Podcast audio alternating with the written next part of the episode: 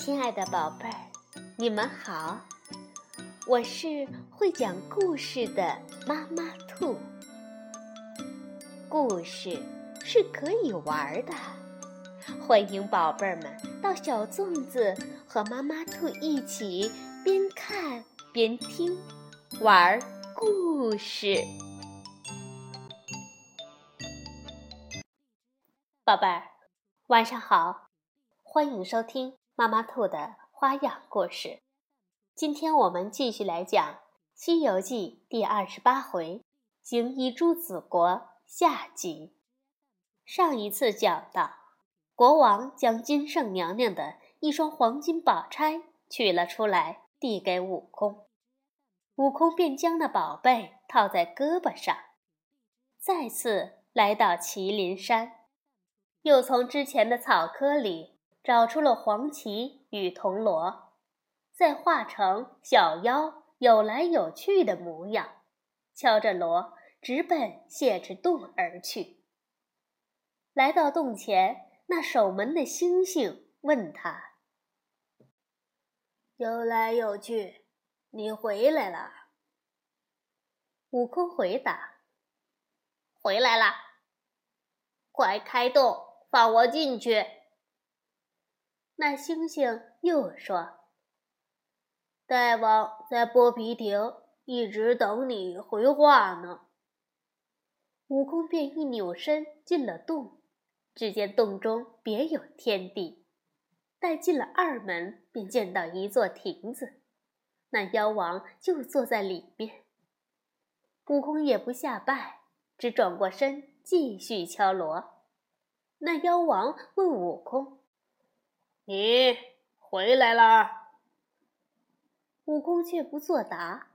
妖王一连问了几声，火上心头。这时悟空才把锣一摔，说道：“我我到了朱子国后，只见无数人马列成了阵势，一见我就叫道：‘捉拿妖精，将我拿进城去。’本来国王要斩我。”幸亏有大臣求情，说两国交兵，不斩来使，这才饶了我，却把我重打了三十大棍，又让我给你带话说，他要跟你决一死战。妖王听了，冷哼道：“哼，他便人马再多，也挡不住我这一把火。”你先去报给金圣娘娘吧。她一听说要去攻打朱子国，便眼泪汪汪，不让去。又说什么朱子国兵强将勇，定然胜我。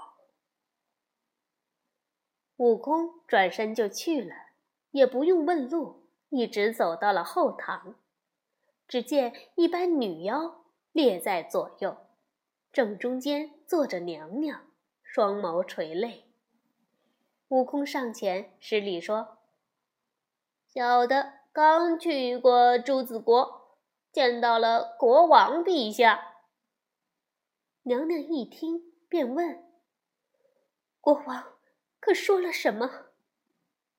悟空说：“呃，先是说了交战的事儿。”又让我再捎几句心里话给娘娘，娘娘便让一班女妖退下。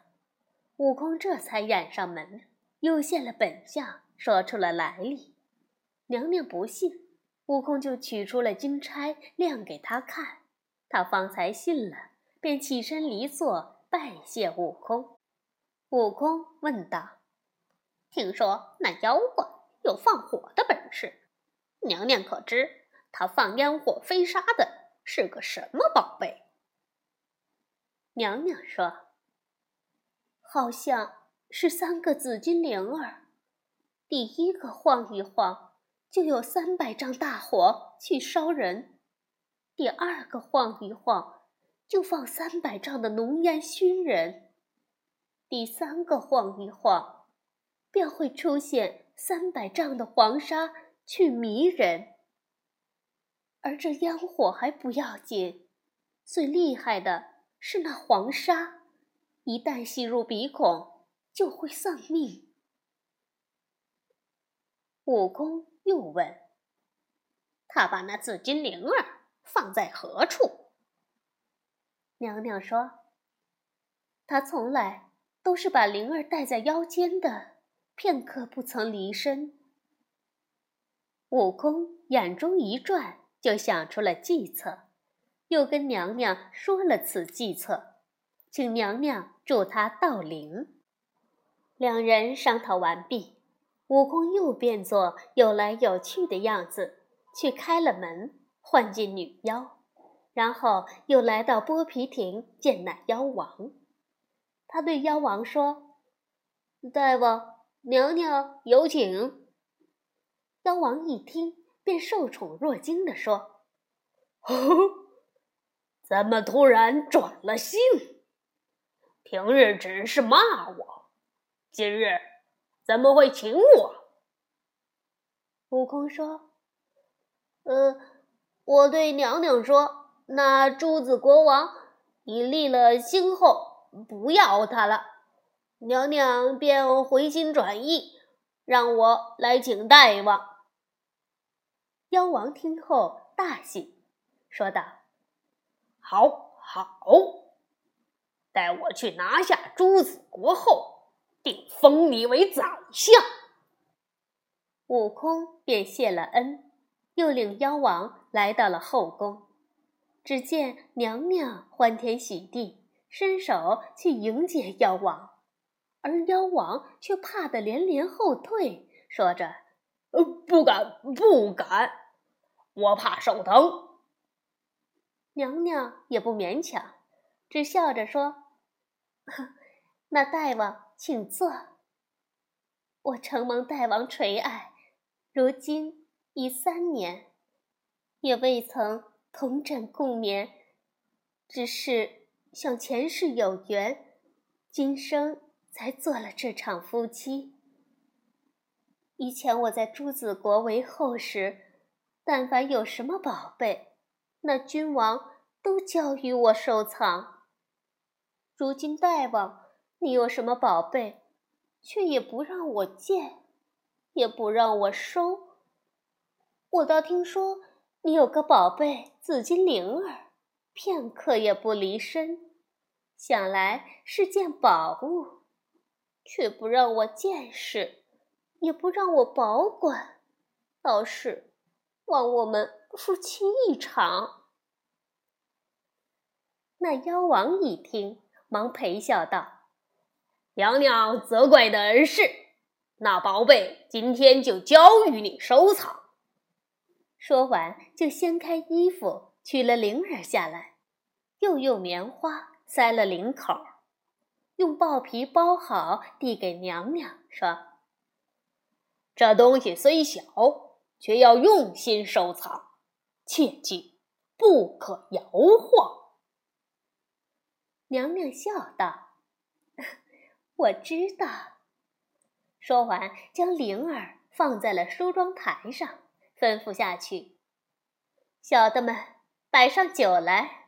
今日我要与大王饮交杯酒。”女妖们很快便安排好酒席，娘娘故作妖娆，哄那妖王饮酒。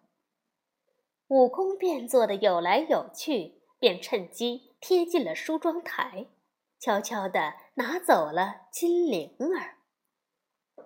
等他走了出去，来到剥皮亭里，才展开豹皮，只见那铃中间足有茶盅一般大小，两头则有拳头一般大。忍不住好奇，就把铃口的棉花扯了。只听一声呲响。那铃儿便蹦出了烟火飞沙，再也收不住，慌得众妖没命的一股脑儿拥入后宫，直惊动了妖王。妖王出来看时，却发现是有来有去拿着金铃，便喝道：“把这偷宝的贱奴给我拿下！”众妖围了上来，只见悟空丢了金铃。现了本相，取出棒一阵乱打。妖王又喝道：“快快关上洞门，莫要放他跑了！”悟空见一时难以脱身，便摇身变成一只苍蝇，落到无火的石壁上，冷眼看着众妖忙作一团，有的救火，有的搜查，结果半晌也没找到悟空。妖王怒了，说道。定是这贼子打死了游来游去，又变作他的模样来盗宝。若是拿出了洞，见到天风，这洞可就全完了。也不知这贼子究竟是何人。一旁的熊精说道：“想必就是那孙悟空吧。”既然到此来骗大王，妖王冷哼说：“哼，有理，定是那个叫孙悟空的。小的们，仔细搜查，莫将他放走了。”众小妖领命后，一直闹腾到黄昏，也没见着悟空的影子。妖王则坐在剥皮亭中。让小妖严加防范，悟空便展翅飞到了后宫。只见娘娘在房中独自抽泣，边哭边数叨着什么。悟空细细听去，原来娘娘以为他被火给烧死了，正暗自伤心呢。悟空便飞到她耳边说道：“娘娘，娘娘别怕。”俺老孙没死，你再设法把那妖怪哄来，我好脱身，然后再设法救你。娘娘听了声音，却不见人影，不禁惊问：“你是人是鬼？”悟空说：“我是变成飞虫模样进来的，你且伸出手来。”娘娘就伸出手去。悟空落在她手上，说：“你叫个贴身丫鬟进来，让我变成她的模样，也好趁机下手。”娘娘就叫道：“春娇！”只见屏风后走出个玉面狐狸来，娘娘吩咐他：“你去叫他们点上灯来，再扶我去请大王来安寝。”那春娇应了，就叫了几个女妖，提着灯笼、手炉，列在娘娘左右。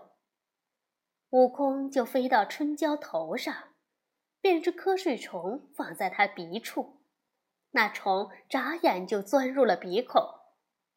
春娇睡意一时上涌，娘娘便悄悄叫她回去了。春娇回到住处，倒头便睡。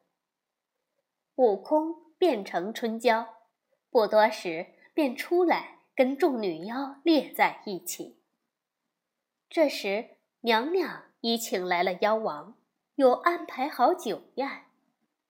悟空变作的春娇，只在殷勤劝酒，左一杯右一杯的灌起了妖王，又让那些侍女奏起乐来，吹拉弹唱。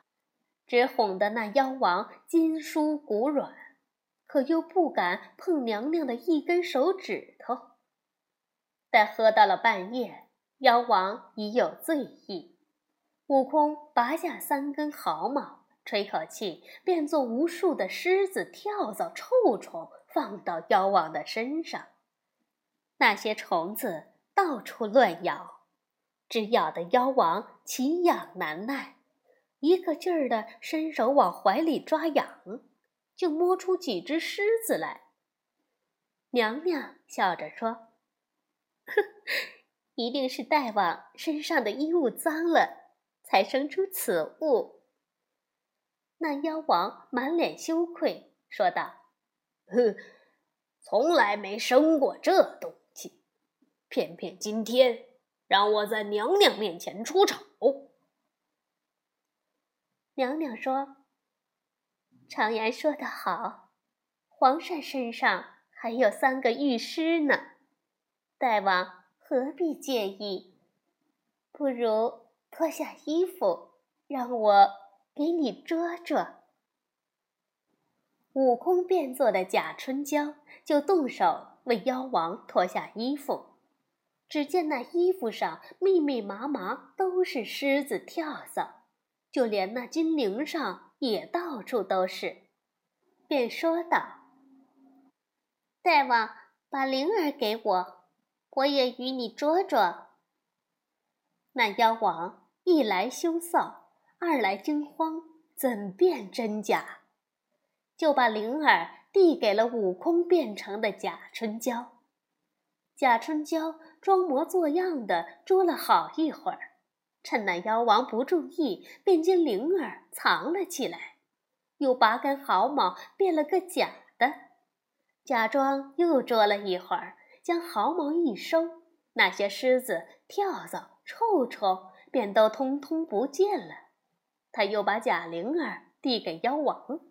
让妖王把灵儿收好，妖王又把灵儿交给娘娘，说：“这回你可千万收好，莫再被贼子偷了去。”娘娘就起身将那灵儿锁到了衣箱里，又劝了妖王几杯酒，就让丫鬟铺床，说要与妖王共寝。那妖王慌忙摆手说：“呃，无福消受，还是请娘娘先自就寝吧。”说完，转身就出去了，各自安寝。悟空这时才得以出去，又在洞外高声叫阵，直将洞中的小妖惊醒了，而小妖却不敢报知妖王。只能小心地防守洞门，生怕悟空再闯进去。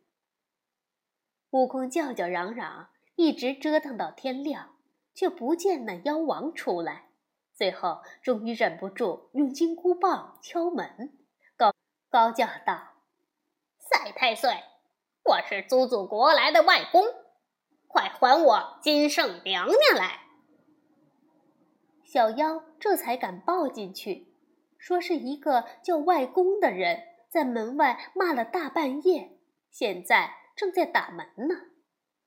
妖王便先去见娘娘，问道：“呃，你国中可有个姓外的将军？”娘娘说：“这倒不知，我只在后宫教诲妃嫔，服侍君王。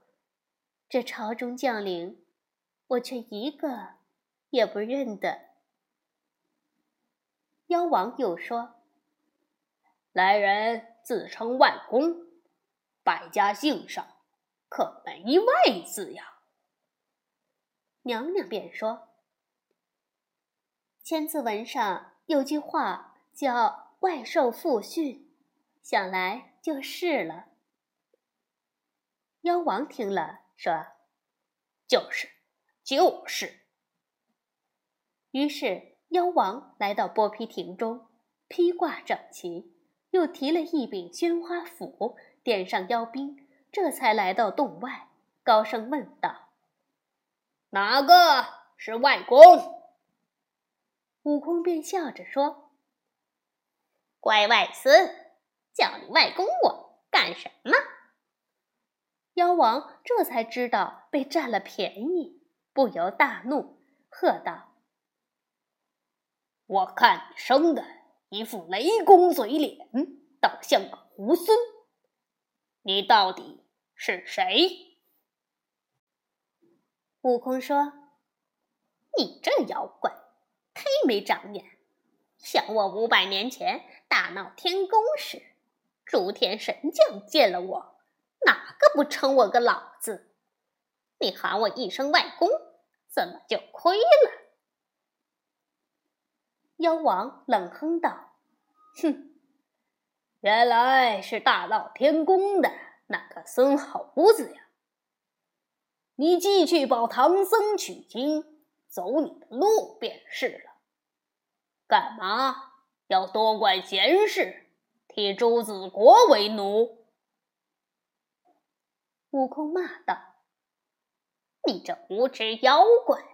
那朱子国王敬我如父母，又视我如神明，你怎敢说我为奴？且看我把你这泼怪打成肉泥！”说着，便抡棒打去。妖王连忙举斧相迎，棒来斧去，直大战了五十回合，也难分胜负。那妖王见悟空本事高强，自己难以取胜，便用斧架住棒，说：“且慢动手，我还没吃早饭。等我去吃饱了，再来跟你决一死战。”悟空笑说：“好，所谓好汉子不敢伐兔子，就等你去吃饱了再来领死。”那妖王回到后宫，找到娘娘说：“呃，娘娘，快把那灵儿给我。”娘娘不知那灵儿已被悟空给偷梁换柱了。怕给他灵儿再伤害到悟空，可不给他又怕他起疑心，只好磨磨蹭蹭的开了箱子，将灵儿给了妖王。那妖王拿了灵儿，便匆匆的出洞，说：“孙悟空，带我摇摇灵儿，看看你还如何猖狂。”悟空笑着说：“嘿嘿。”就你有灵儿，我就没有。你会摇铃，我就不会摇吗？妖王一愣，说：“你把灵儿拿出来，我看看。”悟空便取出那真灵儿来。妖王一见，吃惊地说：“哎，你的灵儿怎么跟我的灵儿？”长得一样。悟空说：“乖乖，你那灵儿是从哪里来的？”妖王说：“这灵儿是从老君的炉里炼出来的。”悟空便说：“我的也是从老君的炉里炼出来的，只不过我的是母的，你的。”那是公的，你那公的见到我这母的就不灵了。妖王嗤之以鼻，说道：“别管他公的母的，摇出宝来便是好的。”悟空说：“那好，那好，就让你先摇。”妖王便把灵儿使劲摇了。可只听铃响，就是不见烟火飞沙出来，便诧异地说：“莫非世道真变了？连个灵儿也怕老婆？”悟空哈哈大笑说：“哈哈哈，乖外孙，等你外公我摇给你看看。”说着就把那真的紫金铃儿摇响。只见那铃儿泛起烟火沙尘，直将满座山都烧着了。妖王顿时吓得魂飞魄散，直被那火烧得面目全非，眼看就要毙命于此。这时，只听空中有人叫道：“悟空，手下留情。”悟空抬头一看，来的却是观音菩萨，正用手中的杨柳枝蘸净瓶中的水洒下救火。悟空忙藏起了灵儿，合掌下拜，问道：“菩萨，这是往哪里去呀？”菩萨说：“我是来寻着孽障的。”悟空问：“这妖怪是什么来历？却要菩萨亲自来寻。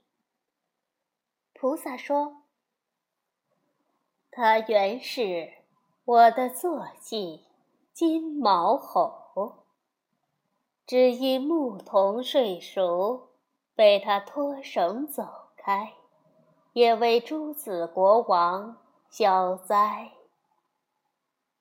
悟空说：“菩萨，这话可是说反了。他明明是来为那国王生灾的。”怎能说是消灾？菩萨说：“你有所不知，当年这国王还是太子之时，有天出外狩猎，来到了落凤坡前，见到一雌一雄两只孔雀。”落在山坡上。那孔雀本是西方佛母孔雀大明王的二子，却都被他射伤。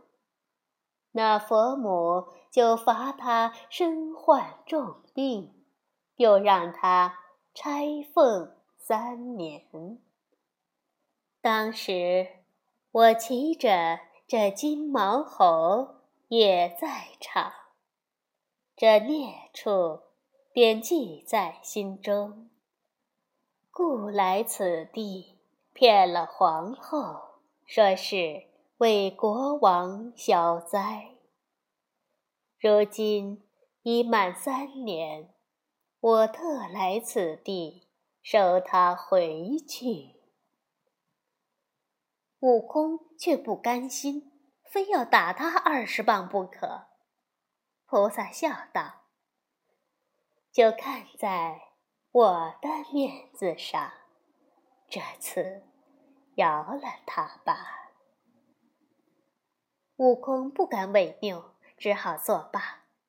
菩萨对着那妖怪说：“孽畜，还不快快！”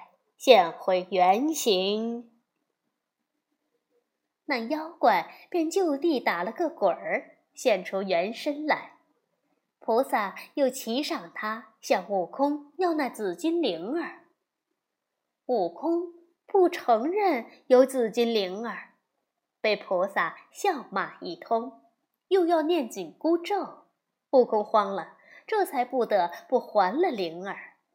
菩萨。将铃儿套在金毛猴的颈下，只见那金毛猴四足生莲，满身金辉闪烁，载着菩萨回了南海。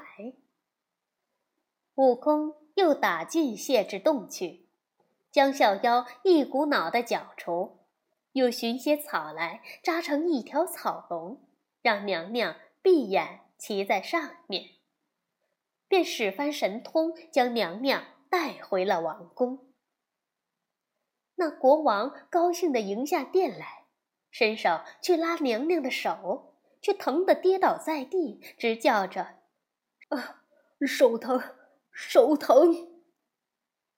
悟空便说了娘娘身上不可触摸的事情。百官为此愁眉不展时，忽听空中有人叫道。大圣，我我来了。悟空抬头一看，竟是紫阳真人张伯端，就问道：“张真人，往哪里去呀？”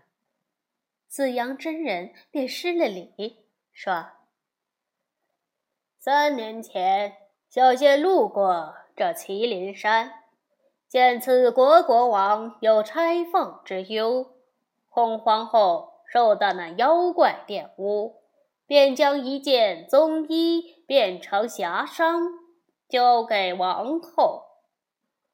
王后穿上，便会生一身毒刺，令那妖怪不可近身。今之大圣降妖救皇后。特来解除皇后身上那件袈裟。说完，就对着娘娘一指。那霞衣便解下，娘娘又遍体如旧。紫阳真人披上了化回原样的棕衣，说道：“大圣，小仙告辞。”说完，做了个揖，就腾空而去。慌得朱子国的君臣忙对空下拜。之后，那国王又大设宴席酬谢唐僧师徒。悟空这才让唐僧将那封战书取出，递给国王说：“我打死的那名小妖，就是来向陛下下战书的。我当时怕你害怕，便没让你知道。如今降了妖，再让你看看。”国王连连称谢不止。唐僧见降妖已毕，大功告成，就要向国王告辞，继续西去。国王挽留不住，只好大排銮驾，又请唐僧坐了龙车。国王与王后只将唐僧师徒四人送到城外，才挥泪而别。好，宝贝儿，故事讲完了。这赛太岁呀，他原来是观音菩萨的坐骑，趁着牧童打盹儿的时候，逃到下界成了精。这妖怪有三个铃铛，分别能放火、放烟和放黄沙，十分厉害。他抢走了朱子国的金圣宫娘娘做压寨夫人，害得国王得了重病。